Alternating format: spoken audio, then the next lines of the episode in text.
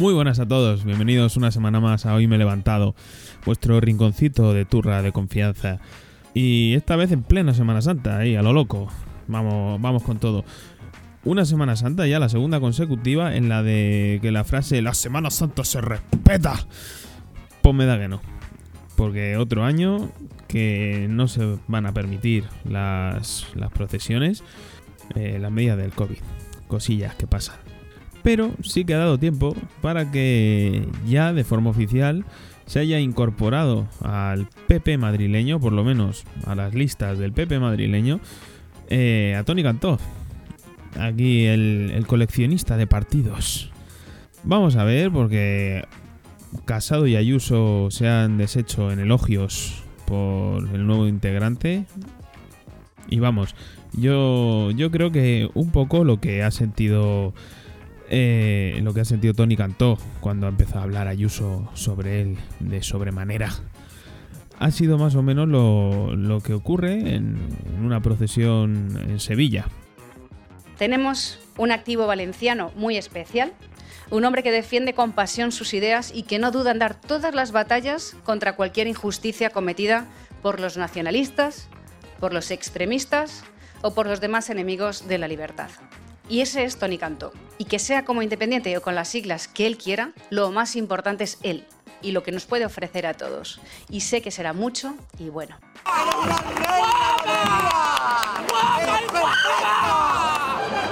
¡Qué bonita! Eres más de la reina del martes santo. Eres preciosa. El barrio entero para ti para la calle, reina. Madre mía, si es que estaba el hombre, yo creo que ni se lo creía. Ni se lo creía, tenía que estar pensando por dentro. Ay Dios, la de bicis que la he cagado, que todo el mundo lo sepa y encima va y cuela que me vuelvan a aceptar en otro partido político y además en listas, en quinto en listas, que voy a tener puesto fijo. Si es que de verdad, al final va a ser cierto eso de que unos nacen con estrella y otros nacemos estrellados.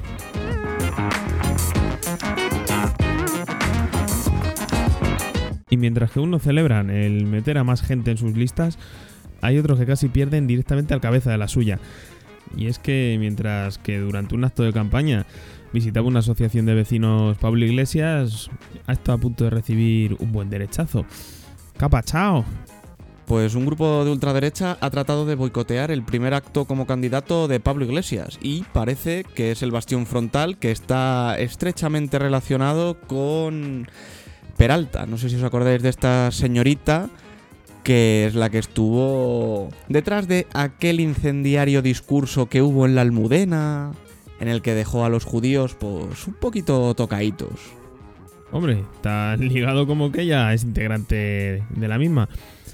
He estado leyendo un poquillo y ponen que se fundó durante la pandemia, mayo de 2020, y, y en este año prácticamente que lleva tiene más de 100 miembros entre 15 y 25 años. A mí esto me acojona. Que haya gente de entre 15 y 25 años que tenga esta mentalidad tan, tan radical, a mí me da cosica. Bueno, te has ido a mentes que todavía están en un punto un poquito influenciable.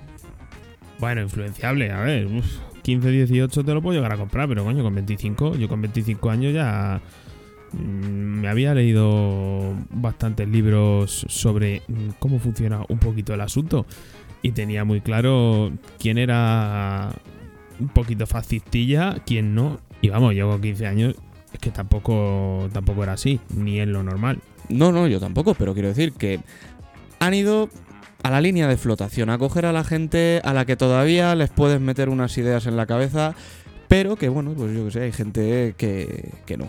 O sea, hay gente que no rige. A ver, hay que ver también a los chavales por la calle en plan MDLR que con 13, 14 años se cogen y enseguida, es que la vida, es que la vida me ha, me ha llevado para abajo, pero yo subo. Que siempre, a ver, muchacho. Para empezar, te, va, te voy a dar un, un mentos que te está rascando un poquito la garganta. Que a lo mejor es por el tremendo especial de Villaverde que te acabas de fumar. Pues probablemente. Porque no, manda narices. Pero chico, una cosa es ir de malote de barrio, en plan, pues eso, un traperillo, y otra que no tengas ni dos dedos de frente para no meterte en movidas como esta. Mira que te di, ¿qué hostias me ha dado la vida? Vamos a ver. Tienes 15 años. Las que te faltan por parte de tu madre con la chancleta. Efectivamente, o sea, vives con tus padres, no tienes ningún tipo de carga ni nada. Y... ¿Qué hostias te ha dado exactamente? ¿Me lo puedes explicar? Con- ir andando, tropezarte con un baldosín y caerte no cuenta, El dos ¿vale? y medio en mates. Ah, amigo. El dos y medio en mates. Bueno, que claro. las matemáticas hacen mucho daño algunas veces. Bueno, y lengua y literatura, esta gente igual. O sea, ellos no le pidan mucho. Porque es que ha ido a pillarla, profe. Porque el complemento directo, pero el complemento directo yo no lo he visto. No lo he visto, ha ido a pillar, pero ya sabes tú. Pero bueno, es lo que hay. Oye, yo terminé. No sé si te acordarás, pero cuando estábamos en bachillerato, en un tipo test de lengua, yo terminé debiendo puntos. Y a día de hoy sigo debiendo puntos, ¿eh? No os penséis que los recuperé. Vale, pero por aquella época vivíamos, vivíamos demasiado tranquilos, tío. Sí, sí. Hay que reconocerlo. Y además sin mascarilla. Sí, igual que hemos visto sin mascarilla en su foto de campaña a los señores de Podemos. Bien criticado, bien criticado. Han sacado ya las foticos las distintas agrupaciones políticas. Soy y PP han hecho los deberes, todos con, con su mascarilla puesta. Y ha llegado Podemos, se ha subido al- a la parte de arriba de, de su sede, ni distancia de seguridad, ni mascarilla, ni nada. Aquí... Vamos a ver, teniendo en cuenta que estamos en una situación y en un momento en el que a todo el mundo se le obliga a llevar la mascarilla siempre, pues ¿qué quieres que te diga? Mm, Joder, es que está feo, pero me dices que esto pasa al principio de la pandemia y te puedo decir, venga, va, joder, que mm, hasta los críos de la escuela lo saben. Claro, es que Fernando Simón no me gana para disgustos, el pobre, no me gana para disgustos. Pero si es bajar a tirar la basura y tienes que llevar la mascarilla puesta. Por si te cruzas con alguien, entonces, joder, dar un poquito de ejemplo. Ahora, 600 pavos de multa, si quieren aplicársela, es lo que marca la ley. Sí, eran 27 personas. creo. 27 a 600 euros, 16.200 pavos. Pues guapísimo. A mí me rentan. No me los podían dar a mí. Yo solo espero que lo hayan hecho inconscientemente, te lo juro, porque es que es para darles. Mm, Inconscientemente, bueno, ya sabes que siempre les gusta. Todos como todos los políticos en general, les gusta llamar la atención, les gusta ser portada, les gusta tal. Que igual no está. Lo mismo por campaña política. Efectivamente, igual es simplemente por llamar la atención y que la gente se fije en ellos más que en otros porque se lo han pasado por el forro los cojones el tema de las restricciones en este caso. Joder, pues que se fijen ellos precisamente, porque no lo están haciendo bien, no sé yo hasta qué punto es hacer campaña a favor o en contra. Que también te digo una cosa. Podías haber disimulado un poco, yo sé, una cervecita en la mano de la gente, una mesita en medio, algo que parezca que estás en una terraza. No Una- sé, igual canta un poco menos, claro, igual canta un poco menos. Sí, ¿no? Que salga ahí Pablo Iglesias levantando la mano, mirando al camarero en plan de, "Mm, Paco, ponte por aquí una de bravas. Pero no te pongas así, en pose soy la hostia guay, sin mascarilla, 27 personas, pegados. Oye, pues fuera de coño, una foto de, de campaña en un bar, Yo lo veo, no tengo ningún problema. a mí me habría flipado, aunque también te digo, le pega muchísimo más eh, a, Ayuso. Ya. Pero bueno, yo, si, si es una foto de verdad en un bar, yo los voto. Seguro que no pudieron, es que se le colaría algún francés por detrás o algo. Bueno, es verdad, claro, que ahora el aforo de los bares lo llenan los franceses. Lo mismo iba tan pedo el francés que le intentó hacer un mortadelo a Pablo Iglesias, queda feo. Que por cierto, decían que en Francia iban a aumentar las restricciones y a, y a todo el tema de movilidad y tal. ¿A quién? Si están todos los franceses en nuestros bares aquí en España, ¿a quién vas a restringirle la movilidad? Emocionándose al ver el Guernica. Todos, todo, todo es visita cultural. Y recordad, por si tenéis colegas franceses que han venido de fiesta, mezclar museos está mal, ¿vale? Hay mucha gente que ha mezclado museos y ha acabado tirado por el suelo vomitando. Claro, tú si mezclas cubismo con impresionismo, eh, sienta mal. Te da un zambombazo a la cabeza que no te recuperas, de verdad que no te recuperas. Mal, mal, no. Hay, hay que ir a lo suave. Tienes que empezar Velázquez, Goya, poquito a poco. Y ya ir subiendo hacia Picasso. No, no puedes ir de golpe. Claro, claro, claro. Eso te pega un mal viaje y. Ahora sí pasa que luego los pobres están vomitando a las puertas de los museos. Claro, Todo claro. Les sienta muy mal, entonces le sube rápido. Que es la, la- la cabeza, que no es capaz de cambiar así tan rápido el chip y te hace. Como una palomita. O eso, o se pueden buscar aún más pisos para hacer las fiestas ilegales. Que ahora parece que no van a ser tan ilegales. Efectivamente, y es que parece que el otro día entró la policía por la fuerza a un piso en el que había una fiesta ilegal. Y también te digo una cosa. Les ha salido regular. Pues sí, a ver, teniendo en cuenta que tú, señor policía, no puedes entrar en una casa sin una orden judicial y sin que el dueño de la casa te abra la puerta, pues hombre, a ver, tirar la puerta abajo. A ver, ellos están intentando amparar bajo el marco de la Ley de Protección Ciudadana, también conocida como Ley Mordaza, que ya trajo en su día cola. Pero sobre la mesa volvemos a tener dos situaciones en las cuales nunca va a haber un consenso. ¿Qué está bien hecho? Que se entre por la fuerza en un piso en el cual se sabe perfectamente que hay una actividad ilegal. O que como no me abren la puerta no puedo parar esa actividad y al final pues continúa la gente haciendo lo que le da la gana. Y sobre todo molestando en este caso con el tema de la fiesta porque esto vamos normalmente va a la policía por una denuncia de los vecinos por el, por el ruido y demás. Como yo como persona que lleva toda la cuarentena prácticamente sufriendo lo que dices tú, joder, después de no dejarme dormir, por lo menos podíais invitarme a alguna copa o algo, que tengo unos vecinos también que muchas veces telita con ellos. pero eso es un piso de estudiantes Sí, es un piso de estudiantes, pero siguen haciendo sus fiestas ilegales y sus cosas. Yo no he visto de verdad eh, ningún fin de semana desde el año pasado en el que no hayan montado una fiesta con su karaoke, con su caja de esta de ritmos para dar los golpecitos, con sus bailecitos. sabes que te estás echando 25 años de golpe encima o sea Sí, vale, pero joder, que yo todavía necesito dormir, me cago en la hostia. No, la privación del sueño es muy mala. madre mía aquí a la vejez viruela el abuelo Wesker Pues sí, voy a ser un viejo cebolleta de puta madre. Voy practicando ya. Es que, es que, tío, acabas de pasar los 50, los 60 y estás ya eh, al borde de la jubilación, prácticamente. Es que vamos, eres el típico que, que ve una obra, Y, y a lo mejor luego me siento un ratillo a verla. la cadera ya cruje más de lo que debe, el cuerpo va pidiendo tierra. Pues fuera coñas, tengo las rodillas que flipas.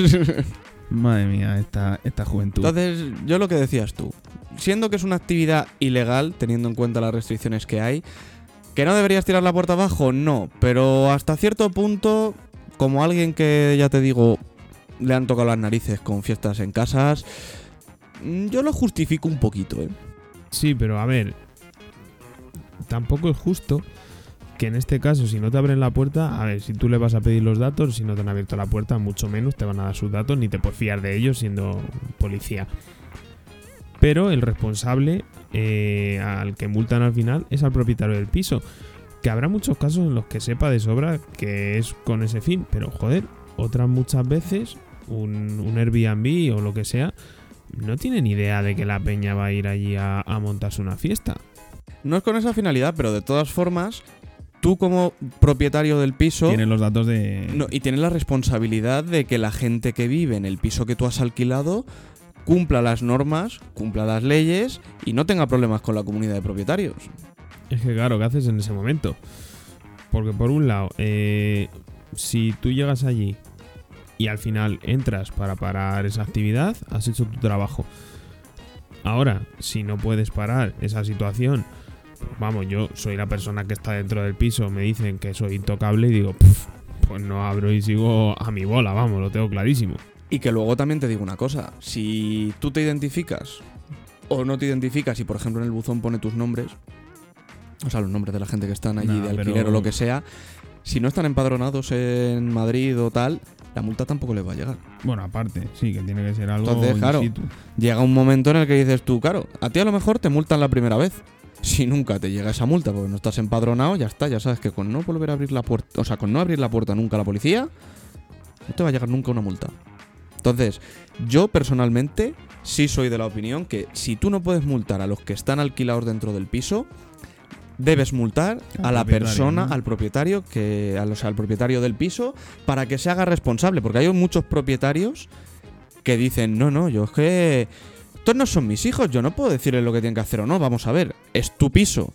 Claro que tienes que hacerte responsable de lo que hagan ellos. Habría que darle una vuelta, también te digo. Sé que me he vuelto a echar unos cuantos años encima, ¿vale? Pero Si ya estás entre los 80 y la muerte, esa franja de edad. Hombre, pues ahora- en mis tiempos mozos. oye, tú piensas que con esa edad, a estas alturas, lo mismo ya hasta estaba vacunado. Es algo bueno. Pues oye, gente bien de podría. sanidad, gente de sanidad, si hay alguno de sanidad que me esté escuchando esta semana, El brazo está calentico. eh, Estoy mayor. Los achaques de la edad. La ciática, las lumbares, las rodillas, ya, es que no perdona. Y para abrir aún más el abanico por las multas relacionadas con el COVID, le han metido a Marcelo, al jugador del Real Madrid, una multa por haberse ido de vacaciones a Valencia, saltándose, obviamente, todas las restricciones perimetrales que hay. Pero vamos, que es que la cantidad para alguien que tiene todo ese dinero es que es de coña. O sea, le han, le han cascado 2.700 pavos. Que a cualquier persona normal, pues dice, hostia, es un pico. Pero vamos, que siendo Marcelo, habrá tenido que ir a pedir cambio al estanco. Seguramente. Así, dame un segundo que me cojo un paquete de tabaco y con lo que me devuelvan, no te preocupes que yo te lo pago. Cinco minutos. Dame cinco minutos. Hombre, encima, al pobre le han descuadrado el mes. Es que no, no se dan cuenta, no se dan cuenta que tú en el bañador de normal no llevas la cartera. Pero si ya solo el bañador vale más que eso, seguro. Pues seguramente, te lo quitas y dices, toma, mira, si lo empeñas o lo pones a subasta en eBay o donde sea, seguramente saques más dinero que el de la multa. Pero como él seguro que hay un mogollón que no que todavía no ha salido. Veremos a- la- esta semana que viene todo lo que sale famosos, políticos. Eso te iba a decir, había políticos que se estaba diciendo que se iban a ir de picos pardos por ahí. Sí, sí, la verdad que había varios nombres que ya estaban un poco revoloteando por ahí. Entre ellos el del ministro Ábalos. Pero también es un bien de mercado. A ver, al final toda la prensa intenta rascar. Sí. Pero tengo curiosidad por leer la semana que viene quién se lo ha saltado, la Hombre, verdad. no me extraña que la prensa esta semana también esté intentando rascar teniendo en cuenta que ha habido muy poquitas noticias y hasta los de ABC han tenido que hacer una publicación que se titula Manicura. Las uñas que van a estar de moda esta primavera, que es como vamos a ver. ¿En serio? ABC, ¿de verdad? ¿Has publicado sobre manicura? Pues toda una primicia y una noticia de alto impacto.